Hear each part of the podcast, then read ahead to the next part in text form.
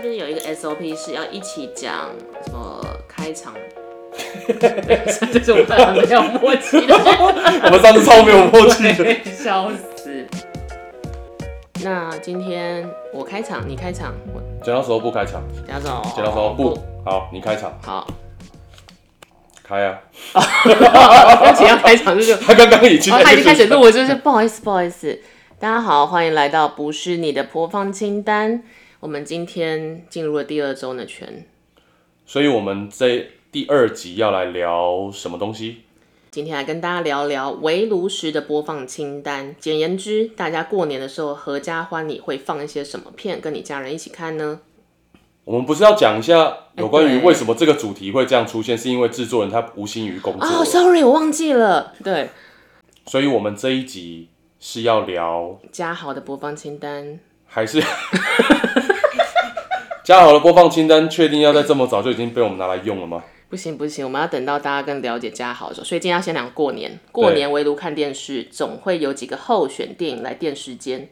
一年之初看到烂片，我们过不去，所以我们来想一想，介绍给大家合适的非烂片的围炉播放清单。好，我觉得在讲围炉的播放清单之前，要先来讲一下我家。我想跟大家先分享一下我家的围炉的时候会做的一些事情。那、不就吃饭？哦，我觉得每一个人的家过年的时候会出现一些权力的斗争。你是说你们家就是会像意难忘或者八点档开始撕撕撕逼这种感觉？就是会会开始要占据某一些决定权。厨房使用权对，通常我们家的厨房使用权一定是我妈，但是在这两年的时候，我我妈妈年事已高，变成我哥。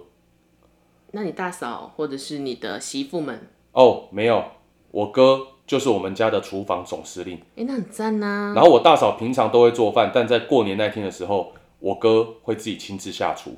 我觉得这是一个蛮温馨的结论呢。对，但是还有其他的，像是刚好提到播放清单，因为过年吃饭围炉的时候一定要播东西看，就荧幕上面一定要有东西在晃动，所以就会变成是谁来决定看什么。某方面来说，是不是有背景音，大家就比较热闹、不寂寞的感觉？我想应该是为了要能够剔除掉家里面的寒冷跟不温暖，还有大家很久才见一次面的 有尴那种尬。悲伤的元素。但是我们小时候，我家也会一直让电影或是投影机上面一直有东西在播的原因是，小孩很吵，有东西播就是可以转移一部分很麻烦的群众的主视觉，这不就跟现在小孩子最好的脱音装置就是巧虎嘛？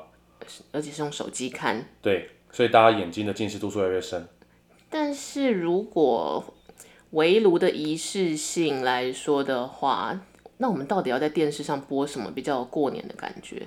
嗯，我们家的话，像我姐姐，她是主要每一年会挑选她想看的东西来给大家当围炉的影片。你说他可能在圣诞节或者秋天的时候就告诉你说他过年想要看什么这样。没有，通常是当天会决定。那大姐决定的脉络是什么？就是热门片吗？还是复古片？还是说大姐喜欢的类型？呃，因为我上面有两个姐姐，一个哥哥，呀、然后我哥哥他没有任何意见，他就只要进去房厨房做菜而已。天啊，他是一个很棒的一起过年的团队耶！他下次可不可以来我去家去过去年？你家过年， 加入我们家族的过年，因为就是一个很给力的队员啊，不吵不闹还煮菜，对，但是他只要求说沙茶酱要买哪一家的，不能买牛头牌吗？不，他有指定某一家火锅店的沙茶酱。通常 如这果个时候大家，想知道是哪一家，请私讯我们。其实我们应该可以接叶配， 对，那希好，刚望是叶配， 以后有沙茶酱的叶配可以找上我们，我们就会在这么恰当、恰如其分的自然的插入这样子，自然的插入，我完全没有跟你讲说我要进来。 有润滑感。圆滑感有圆滑感，我们会圆滑的插入， 圆滑的插入。我刚一刹那之间差点无法接话下去。 但我们回到就是全姐姐选片标准，对，因为像我两个姐姐，我大姐完全没有任何意见。又是一个给力的对手，对，因为我大姐是天秤座，她就是一个随和到不行。假随和吧。对，没有错，因为她只是懒得做决定而已。因为天秤座有选择障碍，补充一下，曾权刚有微微动怒的原因，是因为他也天平，而我知道这件事，对，但我刚感受到他他有一个你知道青筋抽了一下的感觉。 好，那所以你的大哥大姐都是属于不麻烦的观众，对，那有决定权那个姐姐是处女座。但处女座我 OK 啦， OK 啦，就是反正我二姐那边会选择的东西，我们也都一起会看，也还不错看。但是它的脉络跟方向呢？历年来的话，让我印象最深刻的是，我记得有连续几年我们都在看吉普力系列，宫崎骏对宫崎骏，像是某一年我就看了《龙猫》跟《红猪》，加上《魔女宅急配》《在即便，魔女宅急便》我觉得宫崎骏会哭，就因为今年还输给《鬼面之刃》，然后我们还在跨海把他的经典片讲错名字， 只能真的再去捡垃圾那个北北，对，简乐生那个北北，就是有一呃，最近不是《鬼面》大爆发吗？对，然后有记者就跑去宫崎骏他家，日本记者去堵他说：“哎、先生先生，就是你的最高纪录就是神隐少女，然后要要被打破这个记录了，请问你有什么想法？” 然后宫崎骏就一手拿夹子，一手拿塑胶袋，说：“我要去附附近净滩捡垃圾，你们不要烦我，捡垃圾最重要。为了要积阴德吗？”我觉得是为了要转转移转媒体移一下， 注意力就是对，就是呃，神隐少女要被鬼面要被炭治郎打败的这件事。对，所以你知道女要被炭治郎给破了。哇哦，这个好，然后除了吉普力系列以外，我二姐也蛮喜欢看哈利波特系列的，所以有一年我们就做了哈利波特马拉松，马拉松的意思是从 第一集看到最后一集，我们看了两天。真的是马拉松哎、就是全明星运动会的概念。对，很猛，因为就是我已经忘记小说在写什么的时候，我都可以在那个看片的时候重新补回记忆来。但是你姐选了宫崎骏跟哈利波特，某方面来说，这两个的共通点都是有一点动画童趣的性质，对，然后带了一些魔法，带了一些希望。就是是二姐喜欢的片子。对，那二姐喜欢这部片，全家人都可以接受，然后可以完全都有参与感，可以狂聊一发。哎、你有看到史内普在干嘛这种感觉？对啊，你有看到史内夫的鼻子吗？好性感哦！完全没有。那这个投入感是什么？就是二姐有东西可以看，然后妈妈在吃完饭发完红包之后，二姐继续看片，我们就开始陪妈妈打牌。所以这是一个二姐一个人的家庭电影院啊，你 们在排挤她 我吗？们没有在排挤她，我们还是会跟着一起看啊。就像我陪妈妈打牌的同时，我也会说：“哎、哈利波特这时候在干嘛？”哦，我知道了，然后继续打牌。好，然哦，后五十十五开始压钱。就是一个背景音啦，然后对和乐融融。然后有没有发现我一直没有提到我爸？你不是说你爸就在忙于煮菜，做个大厨没有，那是我哥。啊、s o r r y 对，那爸爸呢？有没有发现我都没有提到我爸？原因是因为我爸喜欢看武打片，他觉得动画是小朋友看的，《哈利波特》是给白痴看的。你跟全世界的哈利波特粉道歉。我觉我得我们今天为要了跟很我多我人为了道我歉。爸跟大家道歉，因为我爸觉得要看就要看男子汉的电影，就是像李连杰的黄飞鸿系列，哈利波特很白痴，但是黄飞鸿不白痴。完全不白痴。他觉得黄飞鸿是实打实的武术，他哈觉利得那波个特也太是帅实。打实啊，哈利波特那个的确是比较真实啊。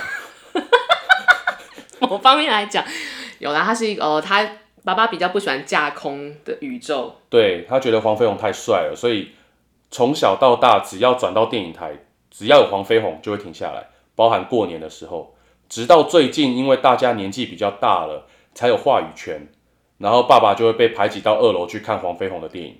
所以你们家在过年围炉的时候，那个地理配置是这样子的：一楼的放电视的地方就是二姐狂看《哈利波特马拉松》、宫崎骏马拉松， Yep，然后你们可能在一楼的某个部分一起打牌，有时候呼应一下二姐，哎 Yep 我看到史内普了。然后爸爸永远就是在二楼黄飞鸿宇宙，对，没有错。有没有发现我爸跟我二姐超像？哎，对耶，选他们片独两立他格他们两个都是处女座。 ，My God，土象星座，我没有要歧视处女座，我跟处女座很好。手那边转换。但是说到把复古电影一看再看，我觉得我爸妈有个行径很像，很像，他们会把成龙电影在过年的时候也是狂看一轮。你说成龙电影是类似像什么 A 计划、简单任务，没有嘛，那个东西在电影台还没有播，我在真想的假的不不知道是因为没有版买版权还是太老。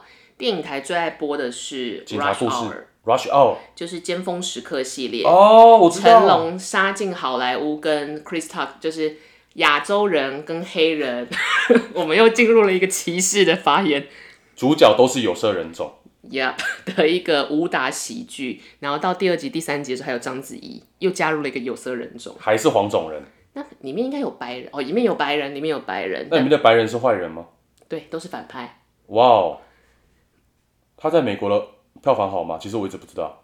应该要好才会拍到二三集啦，因为那个时候算是全成龙在美国还是很当红的时候，那个时候的亚洲武打明星就只有他嘛。嗯哼，然后李连杰的身世还没有他在海外那么高，因为李连杰不能搞笑，但是成龙可以，所以成龙可以跨两个领域，武打跟喜剧，然后李跟有连哦色人种这两 个领域， OK，所以李连杰就只能是武打武打跟有色人种对，但是成龙比较斜杠，多了喜喜剧，剧。然后跟外遇的哦哦哦哦哦哦哦，就是犯错的领域，哦哦，他犯了全天下男人都可以没犯有的错。错，完了我们会被。我觉得我们一定会被封台，我们就会被宫崎骏封台，哈粉们封台，还有然后处女座。还有房祖名家族， Oh 完 shit！蛋，我 Oh 们这个 man！节目很快就会被雪藏，所以请大家一定要订阅我们。请大家一定要好好的支持订阅，还有如果想知道我哥哥喜欢吃哪一家的沙茶酱，记得私讯我们。好，我知道我干了。但是我刚刚忍不住在想，这个台湾到底有除了牛头牌以外的沙茶酱是什么？希望我们可以很快吃到。好了，尖峰时刻，我爸妈会看，原因我觉得是一个安全感跟仪式感，为什么是安全感？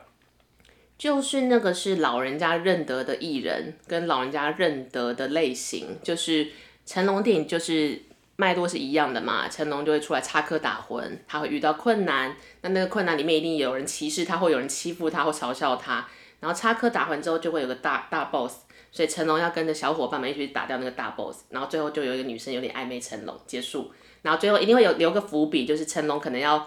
回到亚洲，或者是不干警察了，然后他的黑人好朋友就说什么：“没有，我们再干一干一部新的片吧。”结束，然后就有第二集，大概就是这个公式。然后我妈是这个系列的狂粉，我觉得是这个模式让过年的他心很安定，哦，只要到过年，我就可以看到成龙的大鼻子。不失期待这种感哦觉。，至少它不会是一个让我失望的影片。应该跟你爸过年永远在看《李连杰之黄飞鸿》的逻辑有点像吧？因为他如果真的那么喜欢武打片的套路，他为什么没有去 follow 新的武打片？哦，这个有趣了。我有问他说要不要看甄子丹系列的，对啊，就像是之前甄子丹拍叶问嘛，还有霍元甲，哎、不对，霍元甲还是李连杰， 糟糕， 惨又得罪人，又得罪人。惨了，甄子丹又要生气了。但李连杰应该会守护我们吧？我们铁粉呢、不是李连杰还活着，他不不是这样守护的吧？ 糟糕，又得罪得罪一票人。好，就是甄子丹宇宙。那为什么你爸没有尝试？因为我爸觉得李连杰打起来比较帅，他觉得甄子丹打太快，他来不及看。打太哦，因为那个时候的武侠电影的拍摄技术跟现在还是有点不太一样。对，包含在影片的格数啊、剪接的速度上面，可能他的眼睛比较跟得上李连杰的速度。他觉得太现在的武打电影太炫炮了。对，然后太快速度的节奏，他觉得看到有点眼压高。哦，原来还是有这种选片的逻辑，就是他吃得下的东西。当然，因为你知道年纪大了之后就会吃一些比较软的、啊，硬的就吃不下。笑死！年纪大也会变软的、啊我要硬转一下，说到吃东西，我妈也很着迷于一部电影，只要过年有时间或是过年的电影台有在重播，她就会看。她很爱看《料理鼠王》，尤真的其假在的过年的时候。她本来就是皮克斯狂粉，我妈其实也是哈粉。哎、哈粉听起来有点微妙，好像不能形容家庭主妇是一个哈粉。 是，她喜欢哈利波特，是她也参与过哈利波特七小时马拉松七或八小时之类真的假的？而且她一个人在那边看完，一他可以个跟人我姐当好朋友哎、没错，它可以加入你们过年的一楼围炉。我觉得你你你们家可以来我们家一起过年， 你说因为反正下我屏东一起去这对，样？因为反正我哥会做饭，然后我大姐会哦帮忙。好，你先告诉我们餐费多少，我叫我妈打钱给你 们，这样子先预约那个席位。但是就是他也会沉迷于皮克斯宇宙，但是他在皮克斯里面，他最会狂看的就是超能还是超人啊？超嗯特工队，超人特工队，对超人特工队，然后跟料理鼠王，尤是两其部料理鼠王，他是因为觉得料理鼠王的小老鼠很可爱，还是因为故事？他其实我觉得那个逻辑跟他选择看尖峰时刻的逻辑是一样，套路都是他猜得到，所以他喜欢，然哦，后不会让他受伤害。那个不会受伤害是他不会看到料理鼠王在最后一幕的时候啊，鼠鼠王被分尸，皮克斯不会有这种东西吧？ 我好期待哦！就是哪一天会有料理鼠王番外篇，就看到鼠王就是 跟西门町的老鼠一样被撞在路上这样。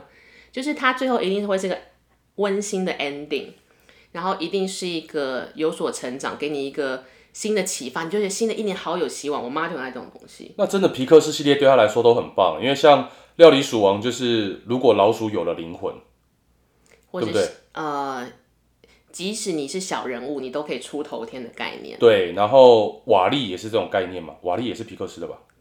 哦，对对对，也是哎。对，瓦瓦力就是当机器人有了灵魂呐、为什么？哎，那所以我妈在追求灵魂，因为像最近的呃灵魂急转弯，转过来了，转过来了。灵魂急转弯是什么？有灵魂，对 没错。哇哦，对，好，我们来聊一聊最近的。差点又要道。歉了。皮克斯会守护我们。灵魂急转弯，你妈有去看吗？他好像还在等我带他去看，但我还没。 哦好，我 OK 最好，啊我要在过年前带他去看。但是我自己也蛮憧憬这部片的，因为我是一个讨厌套路的人。所以哦，如果那个是一个猜得到的电影，比如说我猜得到成龙，成龙不可能死掉，或成龙一定会有个好小伙伴救他。我久了之后，我再怎么喜欢，我都不太会去愿意为他花钱，因为我猜得到，嗯我何必？我现在可以上串流平台或等不用等花它下钱的映版对本。 OK，好 对。但是我我听很多去看《灵魂急转弯》这部片的人，包包含皮粉、皮克斯粉，嗯，或者非皮粉，不是皮克斯粉丝的人，都对他赞誉有加，所以我觉哦真得的蛮妙的。而且每一个在看完《灵魂灵魂急转弯》的人，在脸书上面的分享，都说我对我的二零二一充满了希望。我看完《灵魂急转弯》之后，我的人生有了新的改变。我都在想说，他们是去看《灵魂急转弯》，还是去抽了一批大麻？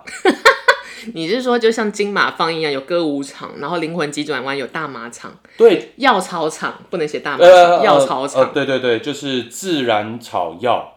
对好赞哦！我们应该可以跟微秀包场租一个自然疗法场，对，然后萨满可以在里面放音乐，然后 敲锣打鼓，然后里面会放烟雾弥漫，然后《灵魂急转弯》的黑人死掉了。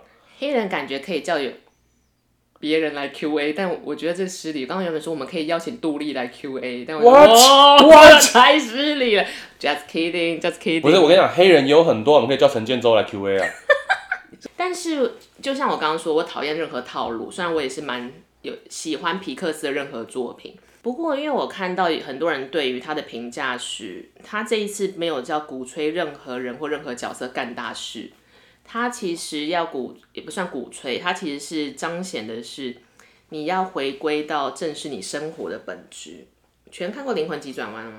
我先说，我还没有看，所以我刚刚一直很不敢发表我的意见。但我在看预告片的时候，我跟我的后期朋友，嗯，就已经在讨论《灵魂急转弯》，我们在猜八成应该是呃濒死经验，然后之后回到世界，然后重新为了自己的生活的志向找到了一个找到了一个热情。你这个结论很像我最近有一个朋友，他去参加死藤水体验，哇哦，史藤水体验又是一个萨满 了。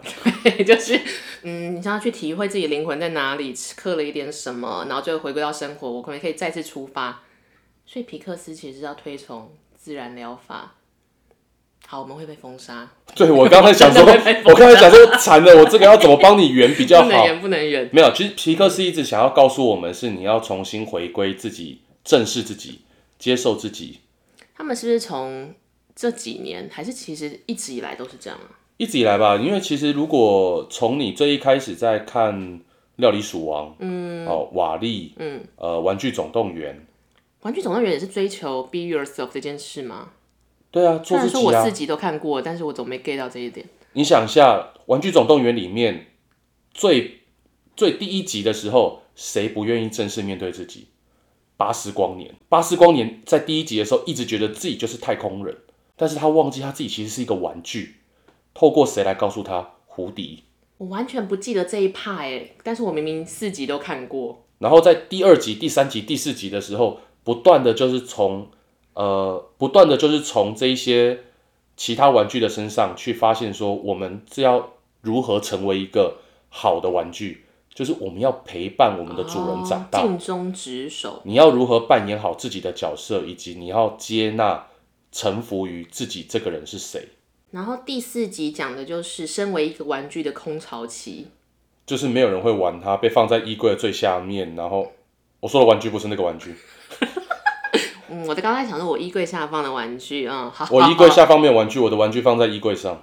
靠 Tenga，又可以接夜配，又可以 接我觉得我们的叶配应该可以接很多吧？纯爱杯哇、哦，哦。好，我们先跳回，啊不，不是衣柜啦，不是衣柜的事，我们跳回第 四集，差点讲错，跳回衣柜，应该对跳回到皮克斯啊。就是哦，第四集其实就是教你说，当你已经功成身退，成为一个玩具界的精英之后，你还是要面对你自己。所以第四集我记得就是大家找一个新天地嘛。对，没有错。 Oh my god，这就是皮克斯的宗旨哎。对啊，可能是因为我小时候看完《料理鼠王》之后，只想吃饭， 哦，我看完《料理鼠王》之后，我只想要吃普罗旺斯炖菜，对，那一阵子就觉得好想吃那道菜哦。然后我还真的去找了一间店吃。如何？有感就是受到《料理鼠王》的魅力吗？哦，我怎么没有想过普罗旺斯炖菜里面没有任何一个肉？啊，就是也都是炖菜啊，我以为它里面可能会加一点肉末啊什么，哦结果没有，然后就是一堆根茎类糟了，我们刚刚进入了一个型男大主厨的状态，我们再次回到美食料理。不是我们的播放清单的这个状态， 不然大家想说嗯是料理 podcast 吗？但是《灵魂急转弯》对他其实就在讲说一个黑人男主角对爵士乐的追求。哎、我我没有要又又得罪谁，他是真的设定他就是这样真的是个黑人，有色人种。对然他后没有说 nigger，他说 Oh 黑 my 人。 God！你要害我们的制作人消音到爆，就是他就是有色人 种、独立人种。完蛋完蛋，包青天人种。哇，这哦，不行，反正他就是一个有色人种，然后他的设定是他是一个爵士乐手，可是他对因为是如果你是一个艺术家，你当然就希望你可以做一些大的表演，可以有是迷粉丝什么的。名垂千古，但是大家不是每个人都有那个机会，所以这个男主角平常是在学校里教爵士乐队，就是老师。嗯那有一天他不小心挂了嘛，得到了一个这呃要表演的机会的那一刻，可却挂了。嗯哼，所以他就是很懊悔，说他大事还没干，就差那么一步可以变成真正的爵士乐专家了，可是却挂掉了，他心有不甘。然后他的那个领域就也不能说是地狱还是哪里，就是一个灵魂的空间。中中阴身会去的地方。那哇，种你感觉居然说出了一个佛教里面的因为我知道中阴身这个字是上次我去看蔡明亮的那个日子，哦，然后因为你知道蔡明亮就是那样嘛，就是两个小时只有五三个镜头，所以每一个镜头就极慢，然后极极长停滞这样子对对。然后我在散场的时候，我还在消化说，嗯，蔡导的东西真是不好懂。我就听到旁边有人说，哎、我刚刚半梦半醒进入了中阴身的瞬间，它是平时体验，你 知道吗？然后所以我后来中医生不是让你这样乱用的。 我就开始知道这个名词，我笑疯。好，反正就是中这是为什么我会有获得中英生这个知识。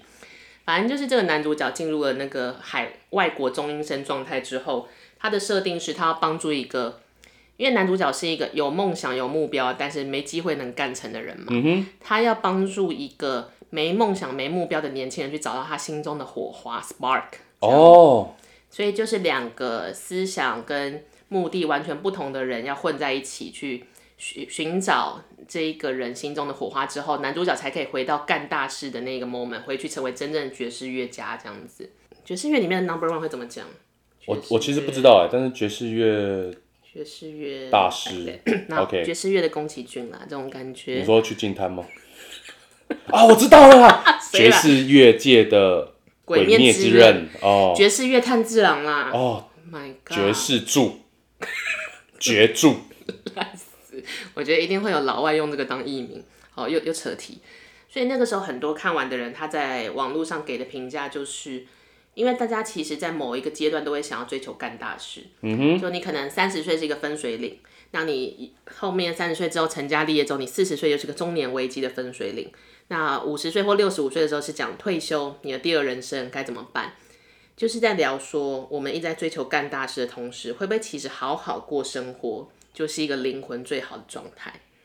嗯，这个其实跟佛教在讲的东西蛮像的，但如果我们有机会探讨到一些佛教电影的话，好，因为我们刚刚只聊到了中阴身，对，但是其实回到围炉，我们该看什么这件事，这些皮克斯电影会受欢迎的缘故，就是在于它给新的一年一些希望。好了，回到我们围炉的时候，原本都是家人选片。嗯，如果二零二一全我们可以自己在围炉的时候选片，你会选哪几部？第一部片是《射雕英雄传之东成西就》，我觉得我的港片涉猎的不多，是王家卫的那一部。对，就是他同一同一时期、同一批演员、同一个导演、同一个监制，有拍另外一部片叫做《东邪西毒》，哦，所以它不是一个系列，是它是它是独立两部片哦。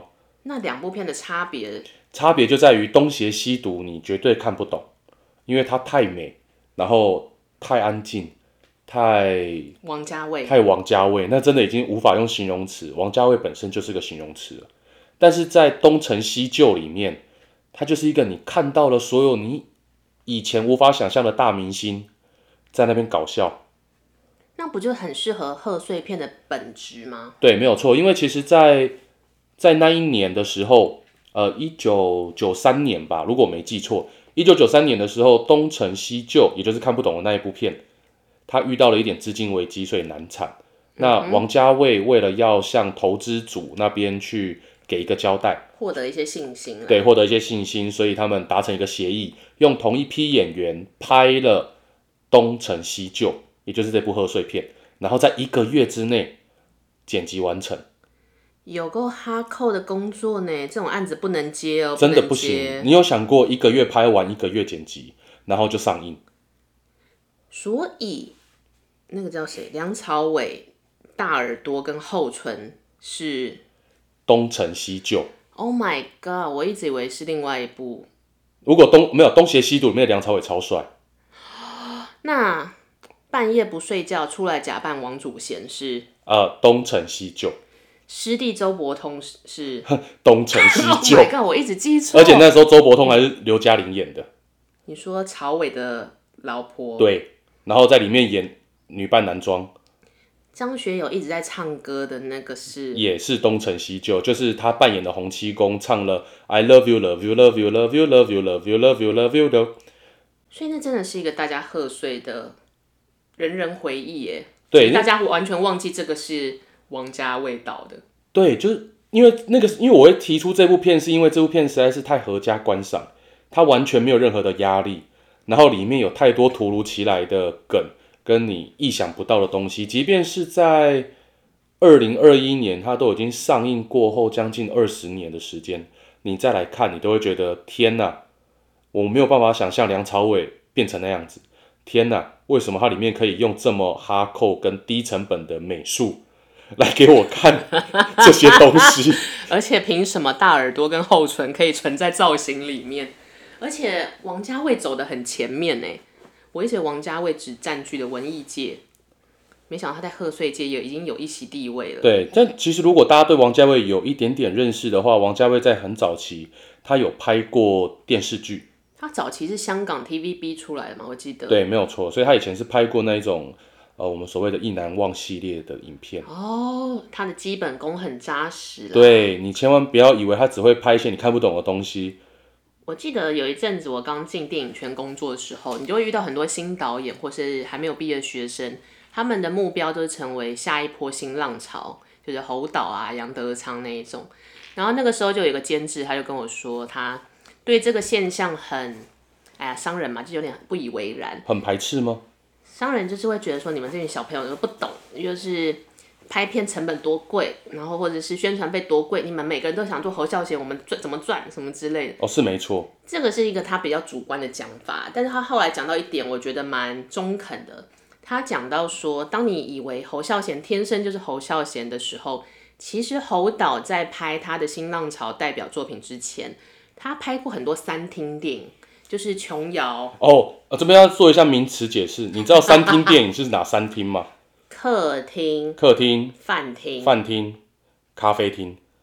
真的假的？对，三厅，而且三厅电影里面都会出现一个东西，叫做白色的电话。你是一个电影学家，My God！我必须要先承认一下，我曾经，我必须要承认一下，我曾经在学校里面教过电影史。呃，他是曾经教，我是现在教，但是我刚刚还是不知道在听电影是怎么，完蛋了我，对，马上去恶补。但我其实刚刚想要讲的是，当大家以为每一个人天生都是文艺小天才或者是大师之类的，大师前面其实基本工作的非常扎实。侯导其实是拍了应该有三五部的三厅电影，就是有点像是当年的那些年我们追的女孩或是琼瑶电影这哦 OK，种。商业类的商业，然后非常类型的东西，而且侯导在那个年代，他的票房在当年我记得有两亿，什么？呃，不是当年币值的两亿，就是换算成其实现在的他的每一部片都是两亿票房起跳。我也有两亿啊。你说什么子吗？好，我 们先讲。就是跟可能衣柜上产出有关。反正其实侯导在商业片上是非常熟练跟成功的。这个逻辑其实跟王家卫导演有点像，他们其实是已经懂观众想要什么时候，然后他们也证明了他们可以做出观众想要的看的东西，才去做他们人生真正想要做的比较作者类的东西了。对，然后《东成西就》这部片子其实也蛮有趣的。以前的电视台里面到后面会有几台是连续性的电影台嘛，只要到了过年，一定会出现的就是《东成西就》，有一定吗？一定，因为它是贺岁片，好，我今年也来读一下这件事。哎，真的可以看，因为蛮好看，而且重点是里面有张国荣跟王祖贤算是最后的合影吧。哦，那的确是经典合影。对，因为张国荣跟王祖贤在这部里面，他们是扮演的黄药师跟黄药师的师妹。在这一部以前，他们所扮一起合合体的作品是呃《倩女幽魂》。他们应该没有想到人生，他们可以最后合作的最后一步是在东成西就这一步上吧我？相信他们应该没有想到，可能人生就是不容易啊。 对，而且每次看到这个时候，我都想到说张国荣真的是太厉害了，一个这么帅的男生，居然可以把自己搞成这样子。你是说，我们也要对梁家梁朝梁伟，朝伟有点敬意？他戴了大耳朵呢。那你要想一下里面的梁家辉，梁家辉不是本来就有点邪心邪心成分吗？哦，我是不是又又得罪人？对我觉得有点得罪对家辉 哥，我觉得你不会在意这件事。对，嗯，好，第二部全的围炉播放清单会是哪一部呢？呃，如果今年还在推播推荐下一部呃围炉影片的话，我想要推荐《一代宗师》。你是不是其实是王家卫铁粉？嗯，不是因为是王家卫的关系，而是因为我在思考这个播放清单的时候，我真的发现一件事情，在二零一三年的一月份是《一代宗师》的上映。嗯哼，那个然时后候应该也蛮轰动的吧？因为对又是王家卫，又是大堆头的明星，对，而且十年磨一剑，他们这部片拍了十年呢，而且那个时候《一代宗师》是讲叶问家族，讲叶问，然后以及当时的历史背景，还有呃那时候的中国分为南边跟北边，然后那两边的武术界要如何交流的一个江湖。这个适合围炉看吗？有一点严肃哎。嗯，我想要我想要提出来的是，其实《一代宗师》这部片子，我们不去看它的文艺腔，不去看它里面的画面有多美，那梁朝伟多能打，然后张震有多帅，章子怡打得有多优美，我就想要说是这部片很色。哪里？大家都穿高领哎、哪里色？ 大家都穿黑色，穿的跟师姐一样哎、哪里？对，没有，我跟你讲，这部片真的非常色情。在一看到的时候，我在电影院跟我学弟看完，我就说：天哪，这部片可以堪称是王家卫里面的 A 片等级。可是我记得我对一代宗师的印象就是他有很多经典名言，就什嗯么人生、什么久别重逢，每个相遇都是久别重逢。对， blah blah 每个 blah 每个相遇都是为了要，诶每个离别都是为了重逢。对，就是有很多这一种文艺腔的台词。那有人就会说，他可能是换另外一种方式来诠释叶问，因为在这之前有甄子丹的叶问嘛。但是你是第一个我遇到说一代宗师是很色情的片的人。对我们，我们现在把所有的框架都抛开来，我来跟大家聊一下有关于我觉得一代宗师有多色这件事情。请说，好，一